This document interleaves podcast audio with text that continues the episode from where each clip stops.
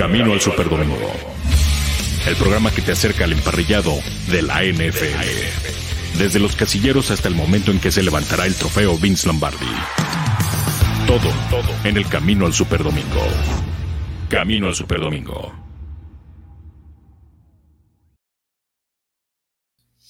Hola, ¿qué tal? Muy buenas tardes. Bienvenidos a este Camino al Superdomingo. Hoy que es miércoles, miércoles 11 de agosto. Ya estamos pues muy cerca del arranque oficial, digamos, o general de la pretemporada. Mañana hay dos partidos de pretemporada. Regresa la actividad con el equipo de los New England Patriots y también el Washington Football Team y por supuesto los Steelers que ganaron ya el juego del Salón de la Fama contra los Philadelphia Eagles y hay mucha, mucho mucha tela de donde cortar de esta materia, porque hay una duda o hay un tema que está como muy generalizado, utilizar o no utilizar a los corebacks o a las figuras de los equipos en los juegos de pretemporada. Eh, hay muchos que se están inclinando hacia no utilizarlos, sobre todo a jugadores como Dak Prescott, ¿no? Coreback de los Vaqueros de Dallas, aunque Stephen Jones, el gerente, eh, el, hijo de Jerry Jones, eh, no descarta la posibilidad que tenga por ahí alguna actividad. Vamos a ver también qué dice Mike McCarthy al respecto, porque ha estado limitado Dak Prescott en el campo de entrenamiento del equipo de los Cowboys. Eh, empezó a lanzar nuevamente después de ese problema que tuvo en el hombro. Y es un, es un tema que dará tela de, qué platicar con todos ustedes, pero vamos a darle de una vez salida a todo el equipo que nos acompaña hoy en este camino al Super Domingo. Eh, tenemos enlace directo desde Maryland con David Andrade. ¿Cómo estás, David? Te saludo con muchísimo gusto. Otro tema también ahí, las lesiones, ¿no? Ocurriendo con el equipo de los Baltimore Ravens, con la lesión que sufrió Rashad Bateman. Podremos tener más adelante contigo que nos comentes cuál fue finalmente el pronóstico que tiene eh, la ausencia de este jugador que había estado destacando en el campo de los Ravens, ¿no? ¿Qué tal, abuelo? Te saludo con muchísimo gusto desde acá, desde Maryland, y a toda la gente que se está conectando en las redes sociales también de Máximo Avance. Pues tú lo has dicho, es un tema que viene, creo que jalando mucha cola con respecto a lo de las lesiones, y de eso vienen los temas de hoy, ¿no? Lo que Dak Prescott, tú lo mencionabas, no no está como que con ganas de, activarse directamente en la pretemporada y otros jugadores más que también le vamos a dar recorrido en el programa de hoy y viene por eso mismo, de las lesiones que se han dado eh, durante estas últimas semanas en los campos de entrenamiento y que encienden las alarmas a todas las franquicias, no solamente a la de Baltimore que tú lo mencionabas. Así que hay mucha tela que cortar en este tema y también, bueno, está con nosotros el curandero que, mira, imagínate, nos cae como anillo al dedo para el tema de lesiones. Por supuesto, también darle la bienvenida al doctor Rodrigo Gutiérrez, alias el curandero, ¿no? Porque también tendremos su sección, la visita semanal de hoy. Ya empieza a haber mucho trabajo, doc, ¿no? A las consultas van a empezar, ya vas a dar descuento, me imagino, porque con todas las lesiones que se empiezan a acumular, eh, te vas a hacer millonario, ¿no? Sí, eh, ¿qué tal, abuelo David? Toda la gente aquí que nos acompaña en Camino al Superdomingo. Eh, sí, ya empezaron las lesiones con todo y, bueno, antes estábamos escogiendo de dónde sacábamos algún lesionado, pero ahorita hay que escoger a quién mencionamos de ya la cantidad de, lesionados que se están presentando. Este, sí, por supuesto, hay que tener mucho, hay que tener bien la lista de quién va a jugar y quién no, porque hablando un tema del asunto de, los corebacks que tendrían actividad, también los Cleveland Browns están ahí entre la posibilidad de que, por ejemplo, Baker Mayfield no tenga participación en el arranque de la pretemporada. Eh, no es un jugador al que, eh, no que vayan a estar utilizando mucho en, en, materia de estar eh, la precaución, ¿no? también te quería preguntar a ti, Doc, y, creo que puede ser un tema importante que podamos utilizar, es qué tanto les puede afectar o no en el ritmo, en la salud de los jugadores, el, hecho de estar entrando en contacto y tener participación en los juegos de pretemporada, ¿afecta o no? Eh, ¿Van a entrar en buen ritmo? O, cuál sería una visión desde el punto de vista médico, la recomendación para los jugadores, eh, actividad o no actividad en la pretemporada? Pues eh, yo creo que sí, sí deberían de tener actividad. Bueno, veíamos en otras épocas que a veces jugaban una, dos series y, lo sacaban y yo siento que también irse al, al, otro lado por completo de ni siquiera jugar eh, digo, fuera de la parte de fútbol, de, perder ritmo y de perder el timing con, su equipo, eh, la parte de, lesión no es lo mismo el ritmo que pueden llevar en un entrenamiento, en una práctica conjunta, que a pesar de que acaben en golpes, puede estar bastante controlada. A, un partido, ¿no? A pesar de que sea de pretemporada. Entonces, eh, médicamente yo creo que sí afecta, a veces por cuidar los demás, puedes mandarlos en otra condición a la semana uno y arriesgarlos a alguna lesión. Tú, eh, viendo, has estado siguiendo el campo de entrenamiento de los Ravens, eh, David, eh, por ejemplo, un jugador como Lamar Jackson, ¿no? Que se perdió un tiempo de actividad por la cuestión del COVID-19. físicamente, ¿cómo está como para encarar unas, una serie o dos de pretemporada y cuál es la postura que visualizas tú en el campo de los Ravens en ese aspecto? En el aspecto de, de la, bueno, de la bueno, los, los training camps, ¿no? los campos de entrenamiento ya, cada que uno, em, desde que empezó, todo el mundo estaba como que muy activado, volviendo a la actividad normal de la NFL, pero empezaron con este, este tipo de lesiones, ¿no? Primero lo de Lamar Jackson, que tú lo mencionaste, se perdió 10 días por lo del COVID y es verdad, no, no tuvo la actividad que tuvieron los otros compañeros, pero eh, casi eso vuelve a ser algo mínimo, abuelo, porque si tú te das cuenta, la actividad que él no, la que, lo que él se perdió en actividad en esos 10 días no tiene nada de comparación con los, otros jugadores que han salido en, medio de, prácticas, eh, de los novatos, lo estábamos mencionando temprano, de, parte de, los Ravens, no solamente Rashad Bateman, vimos el día de hoy, Delin Hayes, el, uno de los otros apoyadores también, Odafe Owe, que es otro de los novatos, Ben Cleveland también salió temprano del entrenamiento de hoy y eso va sumando, sumando a lo de Rashad Bateman, que es lo que más se preocupó en la franquicia que cuando John Harbaugh habló el día de hoy, porque no apareció el día de los dos días anteriores, no apareció sino hasta hoy, y le preguntaron que qué pasó, ¿no? Que con Rashad Bateman fue la primera pregunta, y él dijo, pues vamos a tener unas semanas, y cuando dijo semanas, imagínate, ya estamos hablando de un buen tiempo, o sea que la, la lesión que él sufrió sí tiene un poco de consideración, y bueno, Doc, también me imagino que eso del el, soft tissue que le llaman, ¿no? En la parte de la ingle, es una lesión también que puede estarle acarreando por algunas semanas más. Aparte de que él cuando empezó en los OTS, no sé si se recuerdan que él salía de los entrenamientos porque tenía calambres en las piernas, incluso un problema abdominal. Y nosotros hacíamos referencia, bueno, viene de college, es un novato, pues ya se está poniendo en las grandes ligas, ¿no? En la NFL y aquí es donde entrenan con una eh, exigencia mucho mayor pero ya se están saliendo del límite con lo de las lesiones. Así que es, es un tema que cuando tú me dices de Lamar Jackson, casi lo del COVID lo minimizaron bastante y ahora se prendieron las alarmas con los novatos. Sí, sin duda, es un tema que va a estar, pero que yo te preguntaría, Doc, ¿qué es más peligroso? Eh, los, los training camps o un partido de pretemporada? Perdón, aquí ya tenemos un concierto de ladridos, pero este se ponen, se ponen bravos mis muchachos acá con las, cuando se habla uno de las lesiones, se ponen, se ponen violentos. Pero, ¿qué es más peligroso? ¿Un juego de pretemporada o el training camp en particular? Caen, caen más lesiones en los training camps, ¿no? Sí, eh, se nota la, cantidad de lesiones en los training camps y yo creo que es porque están regresando a la, actividad física. Digo, ellos se mantienen en forma toda la temporada, todo el macrociclo, pero este, están regresando a esa parte de acondicionamiento y también a esa competencia entre ellos mismos, ¿no? Por una posición. Entonces yo creo que hay mucho más intensidad en, estos training camps y pues es claro, eh, en cuanto al nivel de lesiones, todos los que se presentan en, esa situación, a diferencia de lo, de lo que se presenta en un juego promedio de, pretemporada. Bueno, ¿qué, les parece si vamos a ver cómo, eh, cuál es la pregunta del día? Porque está relacionada justamente con este tema, en particular sobre eh, la, los, la utilización o no utilización de algunas estrellas principalmente los corebacks. O sea, quiere decir que ya está los equipos, no solamente la NFL, sino los head coaches, todo el mundo está sobreprotegiendo a los, a los corebacks. Vamos a ver qué, qué opina la gente con la pregunta del día. La encuesta del día. Camino al Superdomingo. Y la pregunta del día dice de la siguiente forma.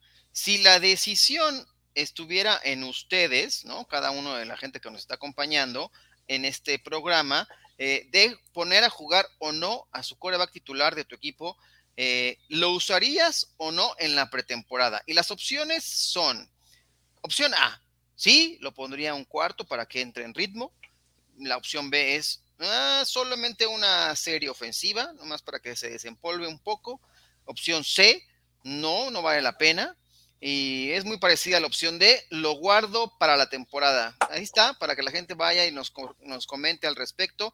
Y hablando de esto, vamos a darle salida a algunos de los comentarios de toda la gente que ya se está y ha estado conectada a partir de este tema, para que nos digan en particular qué piensan al respecto, comenzando con los usuales, ¿no? Manuel Caís, hola chicos, si Cowboys debe jugar la pretemporada con o sin Prescott, será la mejor opción para dar el trabajo duro al equipo si debe llegar a playoffs después de años de sequía, a ver cómo le va. Vamos a ver, esa es una de las opciones, a ver cómo le va. Eric González, saludos, abuelo, buen día. Hola, Eric, qué bueno que nos acompañas. Y tú y toda la gente que se está conectando. Indira Guzmán también. Hola, a nada de iniciar temporada. Y bueno, no, no creo que Dak sea el petardo que todos dicen, pero cada head coach sabrá mejor si utiliza o no a sus titulares en pretemporada y cómo los cuida.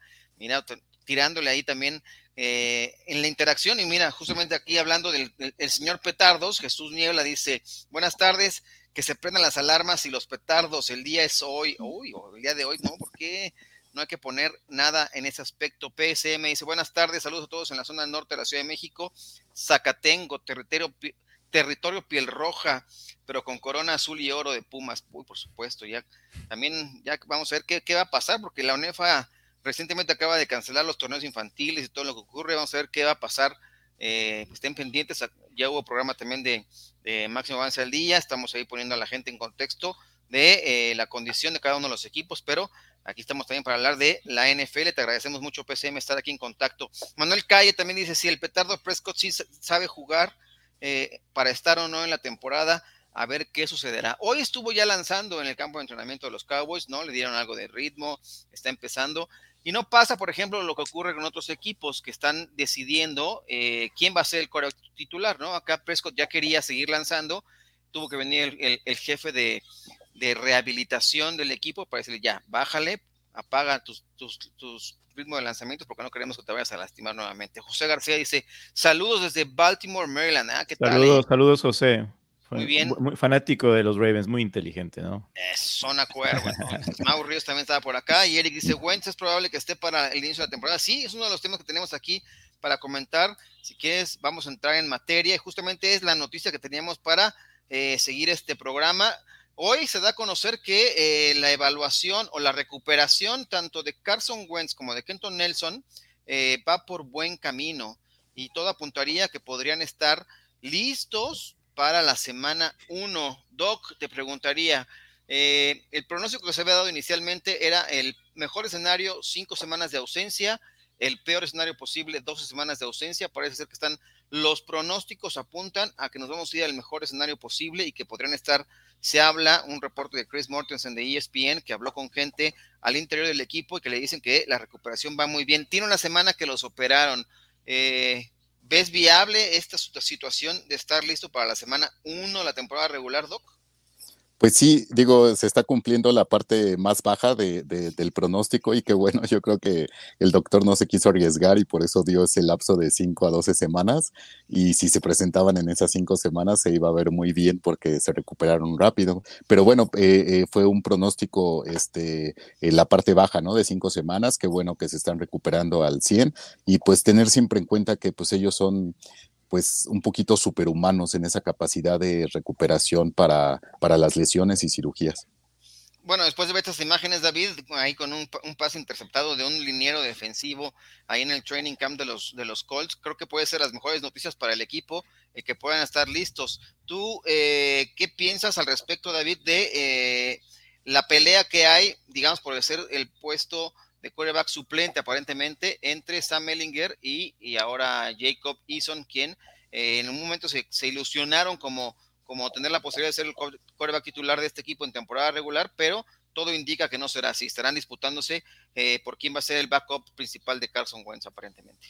Sí, yo no, yo no me inclino con que le, bueno, le presionen mucho a Carson Wentz, más con el historial que tiene de, de ser un, un, hombre que puede lesionarse muy rápido, ¿no? Y, Yo creo que sí, más con la temporada de hoy que va a ser de 17 semanas, yo no creo que, yo sé que ellos tienen, los primeros cinco juegos son los más difíciles que tienen, ¿no? Aparte podría cerrar en una temporada tal vez más fácil, dándole acceso a los, a los otros dos mariscales que pueden tal vez darle una mano al principio de la temporada, pero eso de que cuando dijeron eran de 5 a 12 semanas del tiempo, pues el, y, bueno, según los doctores decían que cinco semanas ya podías empezar.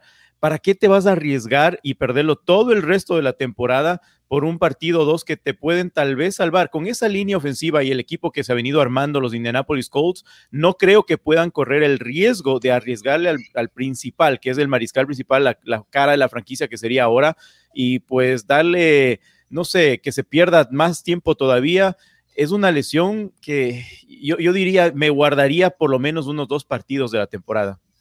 Sí, eso parecería ser lo más inteligente. Y es, no es la única noticia que sale también ahí del campo de entrenamiento, porque si bien de un lado salieron eh, algunos jugadores que con esta posibilidad de jugar, por ahí hubo un reporte de un eh, Peye, ¿no? Que eh, fue el primero que, que, firmó con el equipo y aparentemente salió con una lesión. Habría que estar pendiente si es grave o no. Pero también los Colts han decidido darle una extensión de contrato al gerente, ¿no? Justamente hablamos de Chris Ballard y de eh, Frank Reich, dos piezas claves del que cabezan este equipo desde la dirección, uno del gerente general y el otro como el head coach. Eh, parece ser que les gusta eh, los resultados que están teniendo y por eso les están dando una extensión de contrato. ¿Qué te parece, David? Y, Doc también, empiezo ahora contigo, David, sobre esta posibilidad. ¿Han hecho realmente tan buen trabajo como para ya pensar la labor de Frank Reich? Pues, lleva pues poco tiempo en el equipo como head coach, pero ya eh, les gusta el sentido que ha tomado la, la franquicia y por eso le han dado esta extensión de contrato. No, es una noticia excelente para Indianapolis, ¿no? Y este eh, cuando tú tienes un, general un general manager que se lleva de tan buena forma con el head coach, en este caso Frank Wright, pues un hombre que vino a ser de la franquicia es de, es de casa, ¿no? Eh, Frank Wright es de casa de los Colts y los únicos cuatro años que fue para para lo, eh, Filadelfia fue como asistente, más como para pulir esa parte, ¿no? Y regresó como head coach y tuvo críticas cuando le dio esa confianza, ¿no? A, a de, de, dejarlo jugar hasta el tiempo que él quiera, pues se da cuenta, uno te das cuenta como head coach lo que él significa para él también los jugadores que le pueden aportar bastante al equipo y a la franquicia. Me parece un tema muy, eh, de parte del equipo excelente. Yo creo que van a tener, no creo que eh, este tiempo, quién sabe, pueden dar el batacazo, pero con lo que han estado armando y han venido, venido haciendo del año pasado mismo, que trajeron a, a Phillips, ¿no? A Felipe Ríos y que casi ya del, acabándose su carrera sacaron lo mejor de él, una excelente ofensiva. Eh, acaban de renovar también a su linebacker principal, al maniático, ¿no? Y te das cuenta que van por buen camino, haciendo bien las cosas, esta franquicia de los Indianapolis Colts, así que mucho ojo con los años que vienen más adelante, más cuando le pones cinco años seguro a esta a este, este dueto, ¿no? De General Manager Ballard y también a Frank Wright. Aparte es un hombre que cae muy bien a, la gente en sí de la NFL. Correcto. Y bueno, pues ahí está en la opinión de... ¿Tú tienes algo que decirles al respecto de los Colts? ¿Les recomiendas que palomeas ahí, Doc, el, que le hayan dado una nueva extensión de contrato a estos dos personajes de la, gerencia y del head coach? Sí, yo creo que sí, porque eh, desafortunadamente muchos equipos quieren resultados rápidos y pues eh, eh, a veces es imposible y, tener esta confianza en las dos personas más importantes en ese sentido para el equipo, pues es, es básico. Pues muy bien, ahora vamos a darle salida.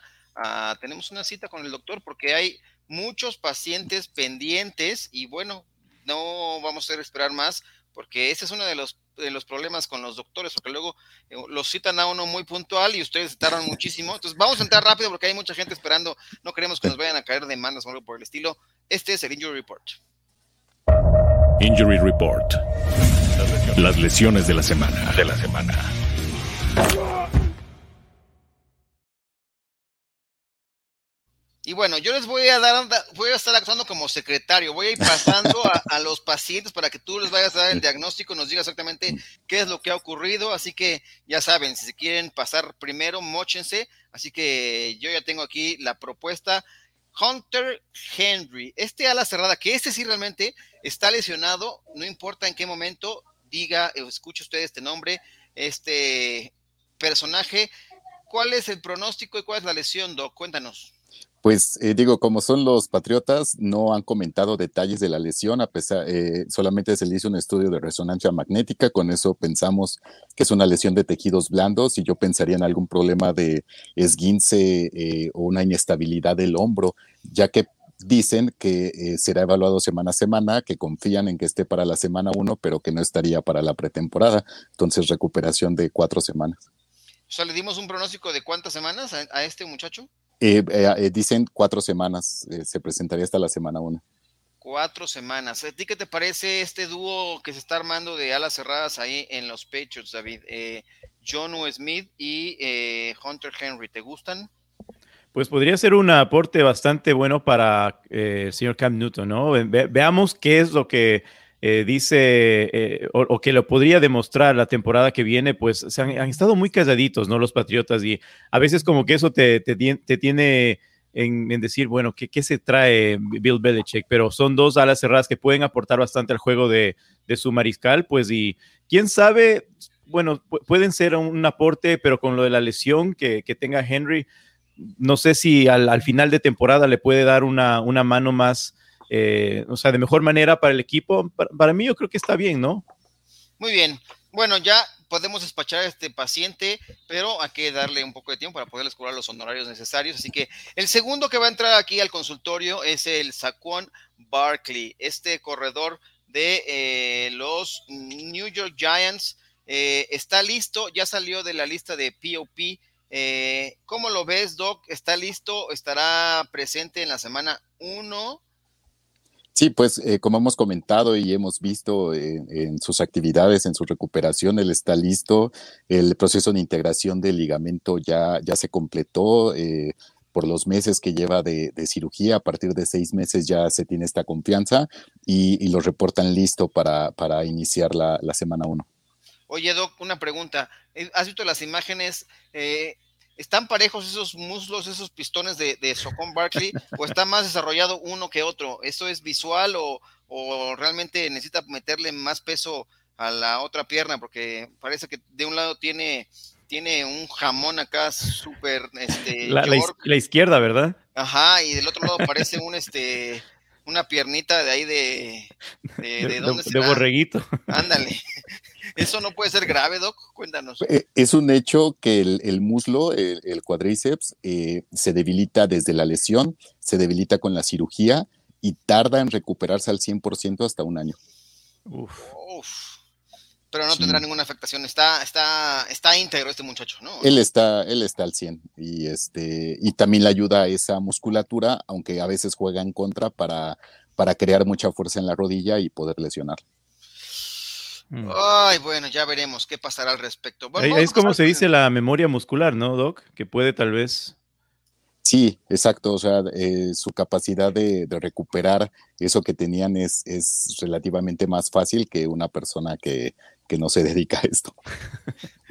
Correcto. Y bueno, el siguiente caso es un personaje que es muy especial para la NFL porque es una de las historias importantes que tuvo la temporada pasada en materia de COVID, ¿no? Estamos hablando de un guardia ofensivo por parte de los Kansas City Chiefs, eh, Laurent Duvernay Tardif.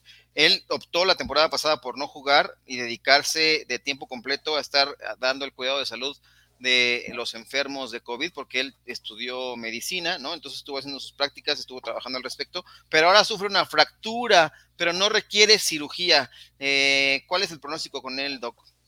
Sí, exactamente, fractura en la mano, eh, no lo operan y eh, se habla de cuatro o seis semanas, que es realmente la, el tiempo necesario para que cicatrice un hueso y pueda reintegrarse como liniero ofensivo tiene esa cierta facilidad de que le pueden proteger bien la mano para que pueda regresar y así no hace holding.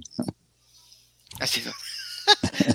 pues puede ser una buena medida para que se controle en sus en las estar eh, no sujetando eh, bien, bien visto esa, jugada. Mira, aquí hay comentarios, por ejemplo, Ah, están preguntando Manuel Calle. ¿Y el glosario para el día de hoy? ¿Qué palabra vamos a utilizar? No, espérense, ya, ya.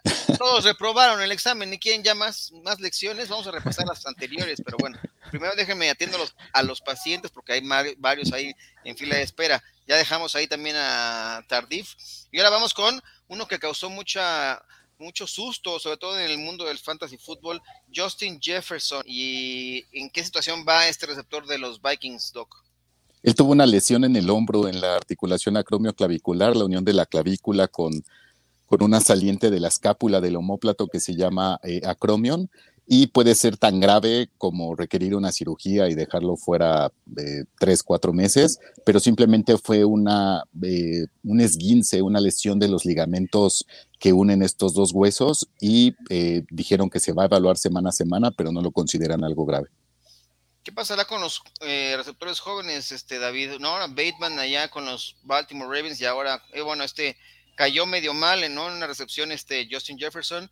Eh, no, es que la, la, caída, la caída fue visualmente, fue el de lo peor que a todo el mundo se pensó lo peor de la, de la caída del jugador, pero parece que no había sido tan, tan grave, o sea, de lo que se vio por, por las pantallas, ¿no?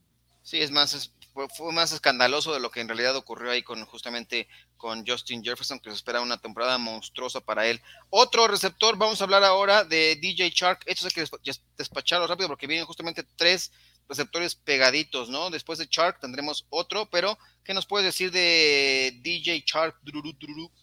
Él eh, tuvo cirugía, él sí lo operaron de una fractura en un dedo de la mano. Eh, eh, consideran que la evolución será favorable y estará listo para la semana 1. Dicen que le pusieron que una placa o qué le hicieron.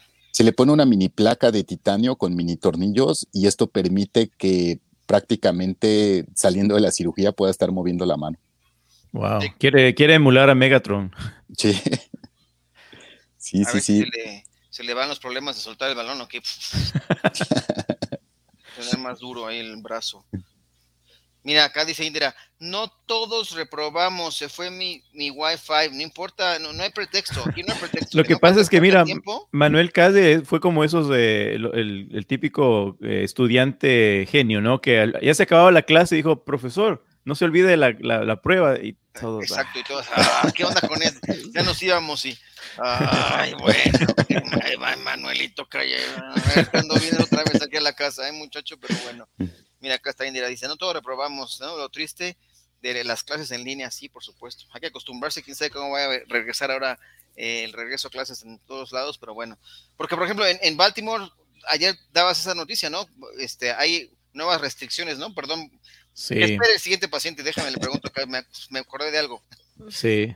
No, es eh, los cambios, y fueron el fin de semana pasado. Ahora estábamos en, aquí en, en Maryland, podías entrar a cualquier lado, era muy opcional, ya casi no veías a casi ninguna persona con mascarilla, ahora cualquier lado que, es más, me tocó sacarla nuevamente porque ya empezamos a guardar las mascarillas, ¿no? Y otra vez a sacarlas para ir a la tienda, lo que sea, mientras estés en un lugar cerrado, y eso fue en lo del estadio que sacaron la, noticia el día de hoy, ¿no? Vas a estar en los pasillos, en las tiendas, en el, en el press room, vas a tener que usar la mascarilla, a excepción que estés afuera en las gradas. Si estás en la suite o que sea adentro, también vas a tener que usar mascarilla. Así que eso del tema, por eso es que el gobernador se enojó y fue un mensaje que él mandó con una dirección a los atletas también que no se querían vacunar y muchos decían, pues mira, Lamar Jackson le está cayendo encima, pues porque él no quiere vacunarse todavía.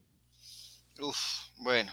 Y ahora sí, pasemos con el siguiente paciente, Doc, y es justamente Rashad Bateman. ¿Qué nos puedes contar un poco de este tema de los tejidos suaves, de la ingle? ¿Cuál es la diferencia de la lesión, por ejemplo, de él a, por ejemplo, alguna otra situación de otras para que ver, para, que... El hamstring, por ejemplo. Ajá, el hamstring o los isquiotibiales por ahí. Exacto. Eh, en el caso del hamstring, de los isquiotibiales, como hemos mencionado, es como si se rompiera una carne eh, cruda y, requiere tiempo de cicatrización. En el caso de la ingle, normalmente se lesionan tendones o ligamentos que no se rompen por completo, no requieren una cirugía, es una lesión parcial. Pero lo difícil, difícil de estas lesiones es el reposo y la paciencia porque los pueden apoyar con fisioterapia, con algún tipo de inyección y todo, pero no puedes disminuir el tiempo que requiere para cicatrizar. Y este tipo de lesiones puede cicatrizar en dos semanas o puede cicatrizar hasta ocho semanas. Entonces depende mucho de la gravedad y de la evolución del paciente. Pero como bien mencionaron hace rato, si se desesperan y lo meten antes de tiempo, lo más seguro es que se repita la lesión o se agrave. Entonces, paciencia, paciencia para eh, el momento indicado de regresar al campo. ¿Y eso solamente se recupera con, con, descanso, Doc? ¿O hay algo de rehabilitación o algo de trabajo? Nada más este, pues en aparatos o qué? Sí, eh, eh, ellos tienen que mantenerse en movimiento y se le puede apoyar mucho con, fisioterapia o inclusive alguna inyección para ayudar al tejido a cicatrizar, pero eh, al final de cuentas están fuera de, actividad, fuera de su capacidad máxima y pues fuera del partido, ¿no?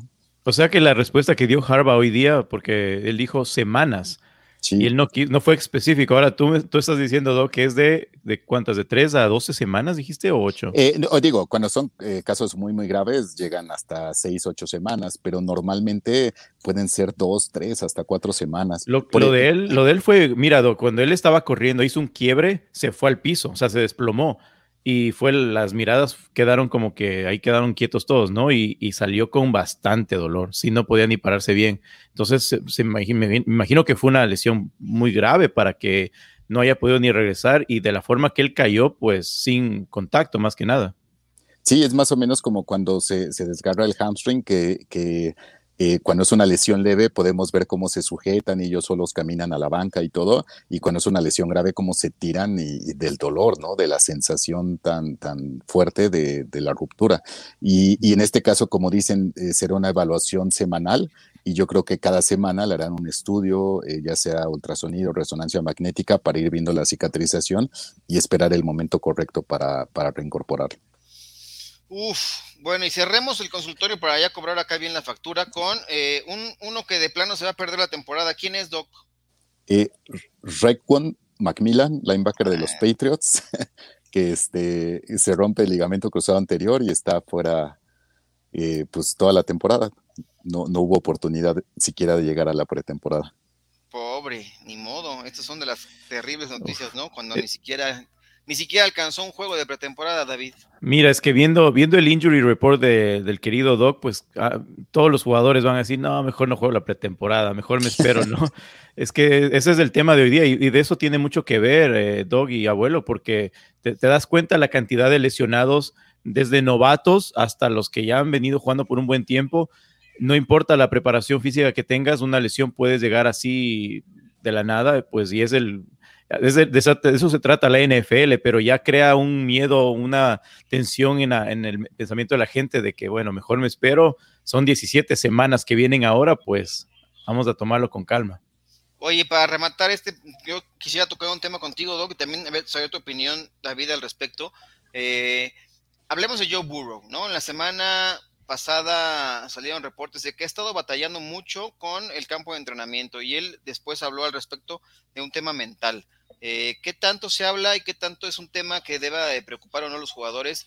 El tema de la salud mental y este trabajo de rehabilitación, porque inclusive hizo ahí un, ejercicio con, sus compañeros a, quienes les pidió que lo rodearan, ¿no? Que estuvieran ahí muy cerca de él al momento de estar lanzando los pases para sentir la presión constante, que es lo que ha estado sufriendo y por eso dicen que se ha visto bastante mal en su desempeño en los campos de entrenamiento. Eh, ¿Qué opinas al respecto de ese tema de salud mental de los jugadores en la NFL, Doc? Pues como hemos comentado en alguna ocasión, eh, la salud mental es tan importante como la, salud física. El caso de Simon Biles pues fue muy comentado en este sentido.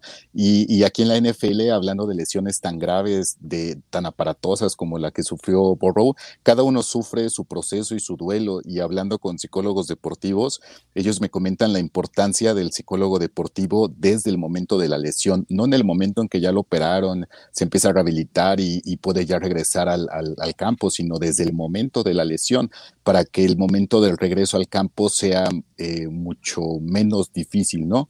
Pero bueno, estamos viendo a Borro que, viene de esa lesión, que, lo puede desconcentrar muchísimo y, que necesita ese momento de, soltarse, ¿no? A, mí varios jugadores de, fútbol americano, eh, pues nivel liga mayor, me comentan que hay un momento como de epifanía donde hay una jugada, un pase, un touchdown, donde se sueltan por completo y no vuelven a pensar en esa cirugía, ¿no? Pero, pero eso es variable en cada jugador, cada historia es diferente y yo creo que es muy importante apoyarlo y respetar la situación emocional mental que está viviendo. En el, en el campo de los Ravens, eh, ¿qué tanto trabajan ese aspecto en lo mental de los jugadores, David? Aparte de eso, abuelo y Doug, yo creo que es también algo muy personal. Eh, yo me fijaba, me fijé bastante y lo vimos de muy cerca a, Ronnie Stanley, la forma que él trabajaba, porque él tuvo una lesión también que fue muy dura. Y, cuando tú como deportista hablas de una lesión que te puede literalmente arruinar la carrera, obviamente sí te va a afectar en lo mental, porque dices, bueno, en este caso Joe Burrow, muy joven, no, no pudo ni siquiera demostrar lo que él tuvo en, el college para la NFL, fue muy temprana la, lesión.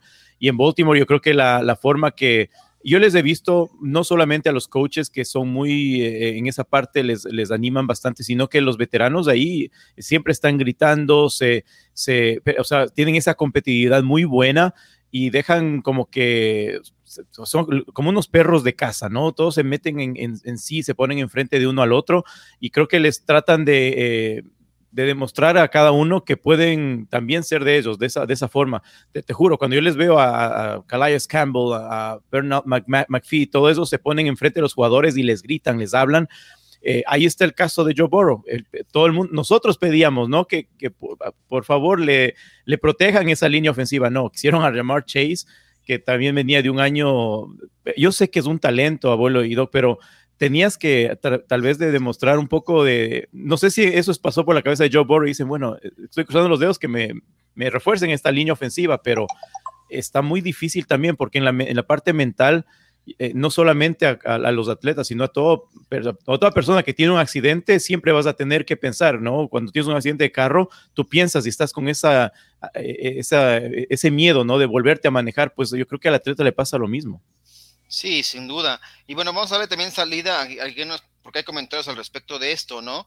Dice, por ejemplo, eh, bueno, Eric González dice, ojalá Jefferson se recupere rápido, es muy buen wide receiver, sí, parece que no fue tan grave y va a estar listo antes de tiempo. Manuel Calle también por ahí comentaba un aspecto de eh, los equipos parecen hospitales con tantos lesionados. Eh, también comentaba algo al respecto de la línea ofensiva, ¿no? Creo que cuando le preguntaron, Burrow, no sé si estará, arrepentido ahora saber ese tema, porque creo que le preguntaron en su momento qué hubiera preferido y él estaba muy contento con que le hubieran llevado a llamar Chase, a quien se ha criticado también ahora en los training camps porque dicen que no ha tenido la separación suficiente de los eh, defensivos de los, eh, de los Bengals bueno, vamos a ver qué ocurre, está, está entrando en ritmo también, ¿no? Entonces, eh, tampoco hay que criticar demasiado ese aspecto, pero eh, esto ha sido ya el, consultorio del doctor. Este, vamos a cerrar hoy eh, el Injury Report para que demos salida a otros, otros temas aquí en este programa. Si quieres, cerramos con tu cortinilla para que te puedan despedir a gusto,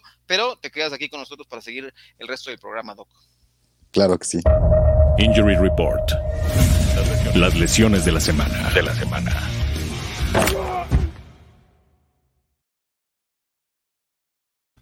Y bueno, ya que hemos despachado a todos los pacientes, hay un tema que también salió ayer y que no sé si se comentó ampliamente, pero me gustaría tocarlo con ustedes sobre el tema de lo que quiere combatir la NFL ahora que está recordando. Ayer recordaron cuáles van a ser los cambios en las reglas que van a aplicarse a partir de la temporada 2021 y se habló del tema del taunting, de la de los de la burla que hay de los jugadores porque detectaron que había habido muchas situaciones en las cuales jugadores se burlaban en las celebraciones de sus rivales y que eso no cabe en la NFL.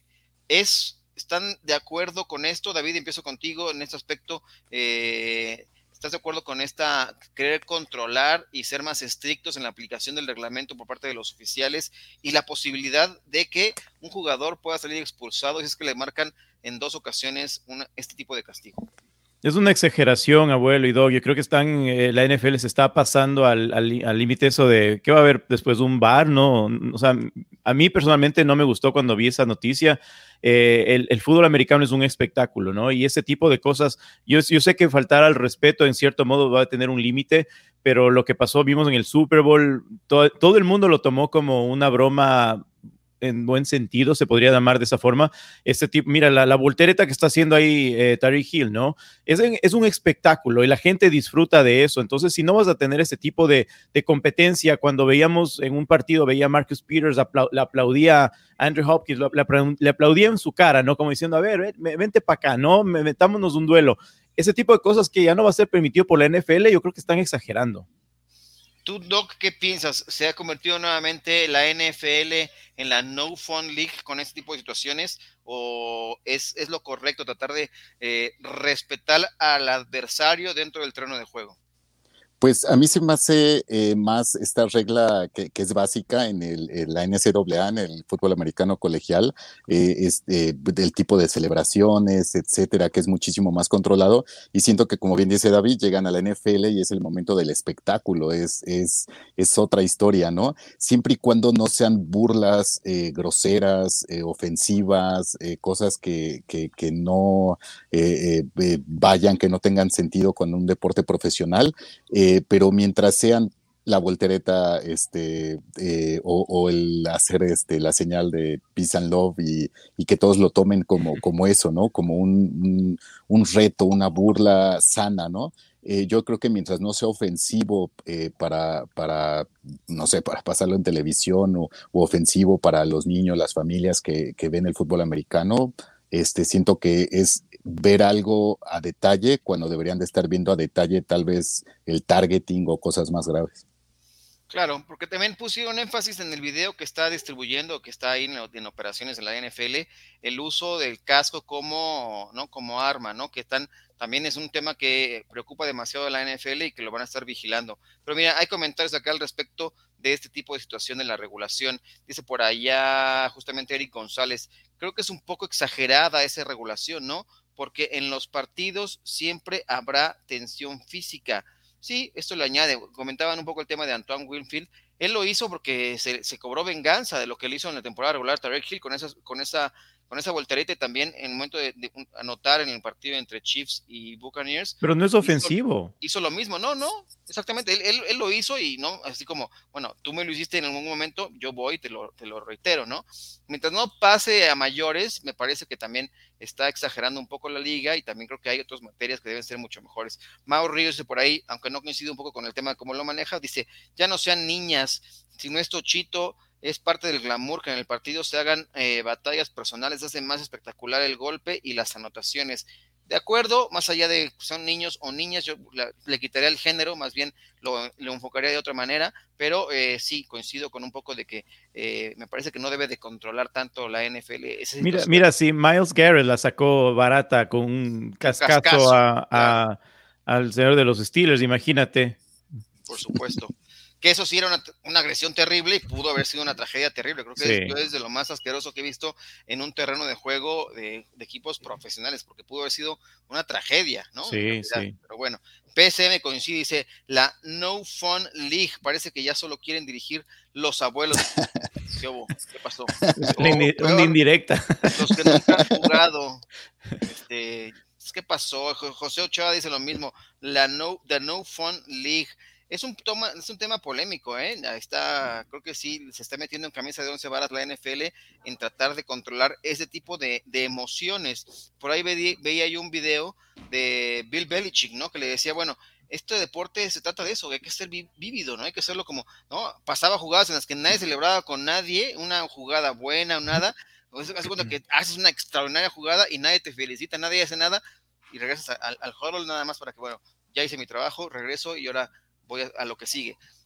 O sea que los, bailes, los bailes de, de Juju Smith Schuster en el antes del cada juego, eso no eran, eso no eran, me imagino que no eran graves, porque igual se está burlando del equipo en, en cierta forma.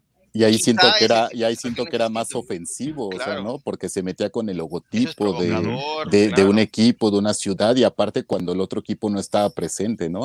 Y en cambio estos son retos personales, o sea, situaciones que, que hacen más interesante el juego.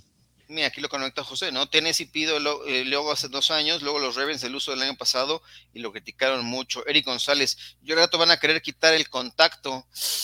Bueno, por ahí hace algunos años leí que la tendencia era que este deporte pudiera desaparecer por lo peligroso que se estaba convirtiendo por las lesiones. Esperemos no llegar a ese, a ese, a esos extremos. Va, a pasar a ser NFL National Flag Football. Flag Football, exactamente. Jesús Niebla dice, esta liga ya es para millennials, déjenlos disfrutar. Uy, ya están, nos estamos metiendo acá. Eh, José Ochoa, son humanos jugando un difícil deporte, sí, y es de contacto, ¿no? Por supuesto, y que va a haber calentura, por supuesto que va a haber calentura, ¿no? Si en el béisbol de repente se pone en la situación porque le, le, acercan un pelotazo a uno, imagínate que esté constantemente, estás chocando constantemente con el rival, pues evidentemente... Se ¿Cómo, ¿Cómo se llama cuando tú juegas los fines de semana, chamusquita, un fútbol así, futbolito? ¿Cómo le dicen en México? Cascarita, ¿no? un tochito, una cascarita. Un tochito, sí. Cuando tú te vas a jugar un tochito el fin de semana, te entra esa adrenalina, ¿no? De que quieres ganar y te burlas y... Solo imagínate ahí que es así, un juego nada más de, de amigos. Imagínate cuando estás jugando profesionalmente en un juego de alto rendimiento. O sea, no te puedes, no te puedes dejar de, tal vez de hacer una burla o hacer un gesto al, al, oponente, ¿no?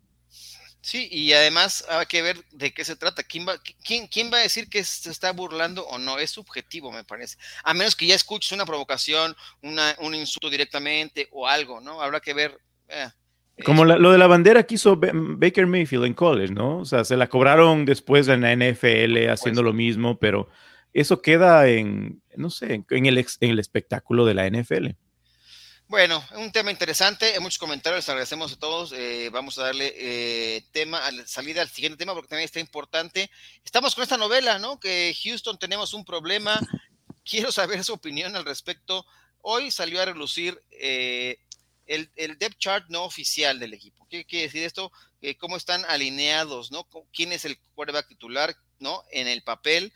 Y, y, resulta, bueno, Tyrod Taylor es el número uno ¿Y en qué lugar creen que pusieron a Deshaun Watson? Está hasta el cuarto lugar del depth chart, o sea, tendría que haber, eh, es el suplente del suplente del suplente en el papel para los Texans. Eh, ¿Qué te dice esto, eh, mi estimado David, al respecto?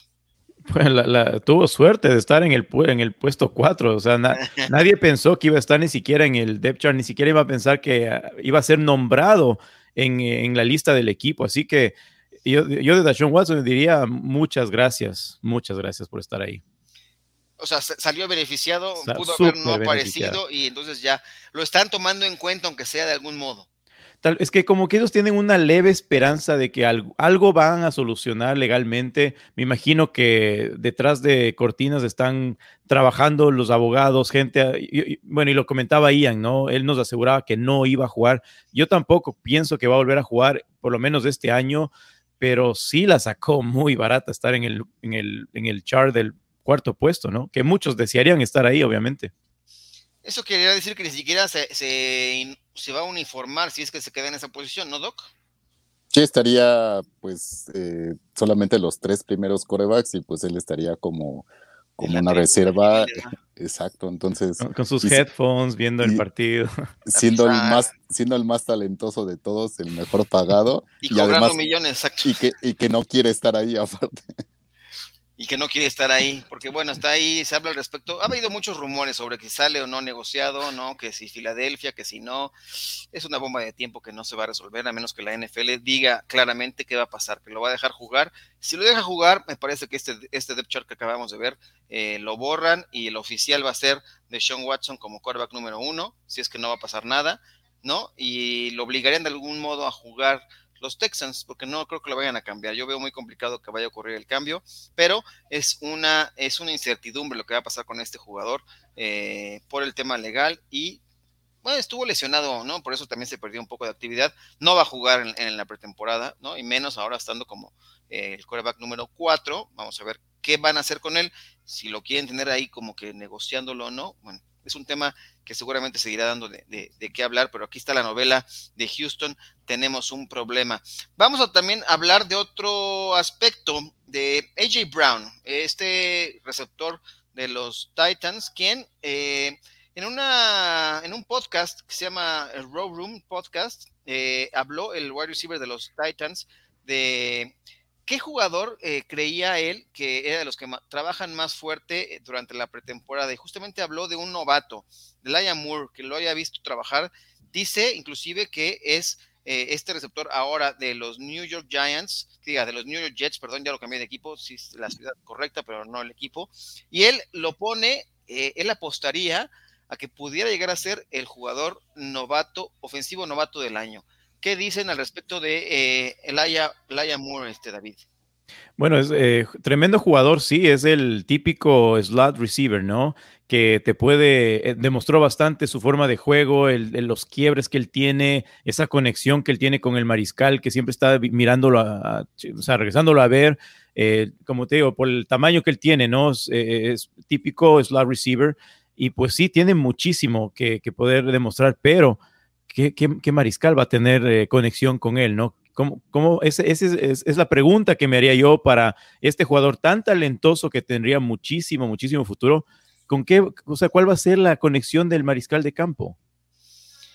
Pues sí, es complicado, sobre todo está creciendo Zach Wilson ahora, ¿no? Eh, también es de los que se han visto criticados por su desempeño en el arranque de los campos de entrenamiento y también a quien vemos aquí en pantalla ahora, a Robert Salah, quien dice, lo dijo en su momento, va a empeorar antes de que mejore, ¿no? Es un desarrollo eh, progresivo y bueno, yo creo, a mí me gusta, por ejemplo, Laia Moore, lo que pueda pasar con él, es un jugador que creo que puede tener eh, explosividad en esa ofensiva, que requiere de jugadores para ser playmakers, y él me parece que puede tener la capacidad, por lo que dice AJ Brown, que trabaja muy fuerte y no sé si por ahí vieron un reportaje recientemente que también eh, cómo es un tipo que e, es el primero en salir al, saltar al campo y es el último en irse porque está haciendo repeticiones y pudiera tener un, rol relevante en una ofensiva que de entrada no parece que vaya a ser como muy explosiva y que de mucha producción de puntos, ¿no, Doc? Sí, eh, de entrada no, no se espera mucho de, de, esto, pero sí sabemos que en una ofensiva un, receptor puede ser un, playmaker y puede ser, eh, o sea, que destaque muchísimo como novato, ¿no? Entonces, eh, a veces el, el, running back le falta un poquito más de desarrollo físico, obviamente el coreback, eh, todo este desarrollo mental, emocional, lectura, que es un proceso a veces muy largo, pero un receptor puede, a pesar de, que no esté en el equipo más talentoso, pero puede llegar a, a destacar este muchísimo y este desde su primer año, ¿no? Y sin duda, ¿no? Y más cuando hay alguien que esté por ahí al respecto de que al darle seguimiento, porque AJ Brown salió de Ole Miss, ¿no? Eh, AJ Brown viene de Mississippi, ¿no? Eh, quizá eh, universidades rivales por, tuvo la oportunidad de observarlo, ¿no? En su desarrollo a nivel de la NCAA, así que, pues sí, me parece que es un jugador que puede llegar a destacar. Pero es, rapidísimo, ¿no, abuelo? Sí, es muy rápido, es rapidísimo, es explosivo y además este, muy dedicado, ¿eh? muy dedicado en el aspecto eh, del estudio y te digo que es de los primeros que llega al campo de entrenamiento y de los últimos en irse. Eh, hablando también de materia de un coreback que está por ahí buscando el beneficio del equipo. Se habla mucho, por ejemplo, de un Tom Brady que hace muchos sacrificios. Ahora se habla de Russell Wilson que estaría dispuesto a renegociar su contrato con esto, con la finalidad de ayudar al equipo en dos situaciones. Tienen que firmar contratos con eh, Jamal Adams y con Dwayne Brown. Eh, esto habla bien de un líder como Russell Wilson querer reestructurar su contrato para liberar espacio en el tope salarial. Solamente tienen 8 millones disponibles actualmente, pero si él renegocia, podría abrir espacio para poder firmar a Jamal Adams y Dwayne Brown. ¿Qué te parece, David? No, es lo que acabas de decir. Eh, eh, ahí se nota el liderazgo de un mariscal, no solamente un mariscal de campo, sino, de un líder de toda la franquicia del, grupo, ¿no? Él es la cara de, esta franquicia de, Seattle y, y, también lo mencionabas, es algo que Tom Brady Ah, se venía, se viene no criticando, se viene hablando bastante, ¿no? Y, dicen, hay, jugadores que tienen contratos de un año, lo que, son mejores pagados lo que ya le pagaron en 10, por ejemplo, para ser exagerados, ¿no? Pero lo que quiere hacer Wilson está bien, se da, ahí te das cuenta de los problemas que tenía el año pasado, que incluso se lo hacía a Russell Wilson saliendo de la franquicia, porque había unos, unos roces ahí con la dirigencia, pues este tipo de cosas hablan muy bien de, de Russell Wilson, que están llegando a, no sé, a, que las aguas se han calmado bastante en Seattle y habla muy bien de él y también de la franquicia de Seattle para poder llegar a un acuerdo de que él, no sé, pueda, puedan traer jugadores que sí tienen mucho talento. Y él ya se da cuenta, ¿no? Que no solamente siendo él el mejor pagado, la franquicia va a generar eh, victorias, sino con lo que está alrededor de él. No como Big Ben, ¿no? Que es muy egoísta. Ay, Doc, pensé que te habíamos perdido. No, aquí no, estás, Qué, gusto verte. No, eh, pensé, que, pensé que te había sido. No, no, fui a hablar con Big Ben que no juegue mañana y que, que se ah, guarde. Ok, muy bien. Oye, a ti te quería preguntar un poco sobre. Ah, no, Alton Smith también, para rematar un poco el tema de los Seahawks. Aldon Smith hoy fue dejado en libertad este jugador que habían firmado hace cuatro meses los Seahawks como para que tuviera el resurgimiento de su carrera. Tuvo un buen desempeño en la temporada pasada con los Cowboys, pero ahora parece ser que eh, un tema extradeportivo, ¿no? Ha recaído, no, no especifican exactamente cuál es el motivo de que lo hayan cortado los Seahawks, pero ya no estará más con este equipo. ¿Qué te parece, Doc? Pues siempre eh, que, hay una salida por un tema extradeportivo, pues es, es complicado, ¿no? O sea, tanto esfuerzo, tanta, eh, eh, a veces segundas oportunidades y todo, y que, y que queden fuera, pues este, sí es una situación bastante difícil y pues no sé, a veces malas situaciones, a veces estar en el lugar incorrecto o a veces eh, malas decisiones. Las malas amistades, Doc, las malas, amistades, luego, te, llevan por los malos caminos. Oye, también un tema, ¿tú crees que Derek Carr pueda ser capaz de emular los números de Tom Brady? Dice que él quiere estar igual, digo, yo creo que ya para alcanzar los siete títulos de Super Bowl está un poco complicado, ¿no? Pero dice que, eh, bueno, pues por lo menos lo quiero emular hasta jugar hasta los 45. ¿Tú crees que tenga eh, el fuelle físico para, pues no se, no se ha desgastado mucho, ¿no? Casi no llegan a playoffs los, los, entonces creo que sí le podrá dar la carrera, ¿no? ¿O no? Pues tendría que, tendría que empezar a hacer trampa. no, no yo, yo digo que eh, gran parte de, de, de, la capacidad de longevidad que tiene Brady es que es alguien que no se arriesga físicamente, ¿no? Que, que prefiere sacrificar el llegar a un primero y diez, el, el eh, un sack, eh, lo que sea, para evitar ese golpe, situaciones, ¿no? Que, que muchas veces lo podemos criticar y burlar, pero que también es parte de saberse cuidar y de poder tener esa longevidad que, que, que no es común y que no sé si alguien más pueda llegar a ese nivel. ¿Tú crees que veremos a alguien más que llegue hasta los 40 altos o 40 medios de edad, este David? No, pues ahí sabes que te iba a comentar lo que mencionaste tú. Si, si, si juega sin despeinarse cada temporada, obviamente vas a llegar a los 45, pero eh, e, es importante también la, lo, mental del jugador, ¿no?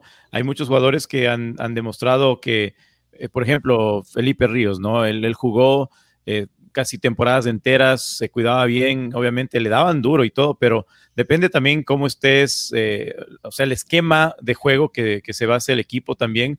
Si vas a ver un, mariscal de campo que corra mucho, obviamente no vas a tener esa expectativa, pero podría, podría ser, ¿no? David Carr, pero él tiene que demostrar algo más, ¿no? De, demostrar mucho más en playoffs para decir, bueno, pues ya puedo llegar a jugar a los 45 y que sea un, escalón más cada año, pero si de, una vez, sin haber llegado a, a jugar playoffs, de una buena forma competitiva, pues está exagerando un poquito también. Sí, difícilmente, pero bueno, está, está curiosa la nota que quiere emular a Brady, aunque sea jugar hasta los 45, pues ojalá que se ponga de alguna Coma manera mucho aguacate. A, hacer esto. Y bueno, antes de pasar a la nota de Troy Lance, quiero, vamos a, vamos a ver, ¿ustedes saben qué pasó un día como hoy en la NFL? Miren, un día como hoy, pero de 1919 fue fundado este equipo de los Green Bay Packers eh, por George Colhoun y Curly Lambeau. Le dieron el nombre de uno de sus patrocinadores, una compañía de empaquetamiento, por eso queda ser como los Green Bay Packers. Larga historia, larga tradición.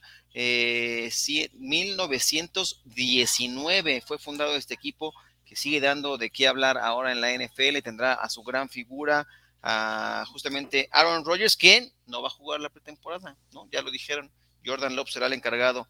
Así que ahí está. Rápidamente también les comentaré de Trey Lance. Hoy salió un reporte eh, de Trey Lance que tiene que mejorar algunos aspectos, sobre todo el manejo del reloj de juego. Eh, Trey Lance, ¿tú lo ves como una opción para poder ser titular o Jimmy Garoppolo, David? ¿Cómo ves la situación de la competencia de quarterbacks en, en los 49ers? Jimmy G. Jimmy G a gritos está demostrando y pidiendo que él va a ser el mariscal número uno ha, estado demostrando bastante. Yo creo que eso de Trey Lance, eh, más es eh, la falta de, no sé, el, tiempo, ¿no? Los tiempos que se juegan en el momento de lanzar el balón. También viene lo que veníamos hablando de Joe Burrow, está en lo mental. ¿Cómo te preparas mentalmente? Hay jugadores que el mismo Patrick Mahomes, tú ves a la, la presión que te llega, literalmente está segundos de caerte encima de, ti, pues él se, juega y mentalmente ya está eh, localizando dónde poner el balón, dónde dar el pase. Y eso de Trey Lance, pues ya viene mucho en lo mental. eh, obviamente de esto está aprovechando Jimmy G, un jugador que tiene muchos, mucha experiencia y pues mientras se mantenga sano, un hombre que también tiene problemas físicos, pues está, tiene las de ganar. Y Trey Lance, pues debe de, sí, debe pulirse muchísimo más, yo creo que en, lo mental. Sí, por ejemplo, dice por acá Eric González, Trey Lance creo que jugará hasta la otra temporada, le falta experiencia porque sí, el reporte que salió hoy es que, por ejemplo, estaban en un drill de eh, dos minutos sin tiempos fuera, ¿no? Y dice que se le, se le acabó el reloj, simplemente no pudo sacar la siguiente jugada porque no tenía el ritmo necesario. Hay que recordar que él solamente tuvo 17 juegos a nivel colegial y a nivel División 2 y ahora está en el nivel máximo, ¿no? La NFL me parece que le costará algo la adaptación y me parece que yo, yo tampoco creo que vaya a ser el coreback. Quizá el talento lo tenga superior, que físicamente que Jimmy Garoppolo, pero creo que le va a ganar en la competencia por ser titular, sin lugar a dudas. Eh, Doc, ¿nos puedes decir quién cumple años? Te voy a poner aquí en tela, aquí para que les digas quiénes cumplen años hoy. Andy Lee, 39 años, supongo que... Joven, muy joven. O, kicker. Exacto, un pateador. Tracy Porter ya retirado, míralo. 35 años, muy, muy joven, muy, muy joven. Corty Samuel, que emula mi edad, 25 años. Ay, ah, Ya te estar quitándote años ahora. Pues bueno, hemos llegado al final de este programa. Miren, hemos cumplido cabalmente. Agradecerle a toda la gente. También nos comentaba por acá Indira Guzmán que, señor Alonso, abuelo, un, un día como hoy, el trío olímpico de 2012 ganó su primera medalla de oro ante Brasil. Sí, efectivamente, ahora que querían eh, repetir esa gesta, se quedaron fuera en la, en la semifinal contra Brasil, en la tanda de penales, pero lograron rescatar la medalla de bronce, ¿no? Así que otro metal para el equipo de fútbol, para todos los que pues, son como que odian este deporte y en comparación con otros, pues ya. Menos mal no está Ian, ¿no? Que dices fútbol, soccer y. le, da como, le da como que algo. Un ataque le da. Tienes toda la razón. Ah, Agradecer a todos los que se comentaron. Dime, dime, doctor. Perdón, perdón, cumpleaños de Cerati. Ah, hubiera cumplido 62 años, es correcto. Sí. Bueno, podemos decir que. Música ligera de fondo. Gracias totales a todos ustedes por estar en este episodio de miércoles de Camino Super Domingo. David, muchas gracias. No, gracias a ti, abuelo, eh, querido Doc también y a Grecia en la producción. Un saludo muy grande aquí desde Baltimore y estaremos comentando con más de la NFL. Y que mañana estás en un partido de pretemporada, ¿no? Sí, vamos a estar en un partido de pretemporada y mandaré imágenes también un poco de reporte antes del partido de los Steelers contra los Eagles. Ahí vamos a saludar al querido Big Ben y también decirle que, bueno, Joe Flaco, ¿no? Un ex Baltimore también, que le mande saludos de querido Doc. ¿Le mandas saludos a Joe Flaco, Doc? No, no, no, a Big Ben. bueno, ahí estaremos. Muchas gracias, David. Doc, eh, buena, hoy, hoy sí cobramos bien la consulta, ¿eh? Sí, hoy sí nos tocó consulta de seguridad social y, este, y, y, eh, gracias David, abuelo Grecia, toda la gente que nos acompañó hoy. Y bueno, agradecerle a toda la gente que estuvo con nosotros y toda la gente que pueda seguir este, este programa eh, on demand, ¿no? Aquí en nuestro canal YouTube. Les invitamos a que sigan consumiendo contenidos porque, bueno, ya tenemos de regreso, por supuesto, eh, Máximo Avance al Día. Próximamente ya vendrá eh, Fantasy al Máximo en dos emisiones, lunes y miércoles. Vamos a cambiar de horario de 5 de la tarde para darle salida a la parrilla, pero agradecerle a Grecia Barrios en la producción, ahí sí que llegas también a Christopher de León en la generación de todos esos contenidos que tenemos aquí en el sitio. También vayan y visiten en máximoavance.com para que estén enterados, porque Máximo Avance es la casa del fútbol americano en México. Muchas gracias, hasta la próxima. Esto fue Camino al Superdomingo, el programa que te acerca al emparrillado de la NFL. Camino al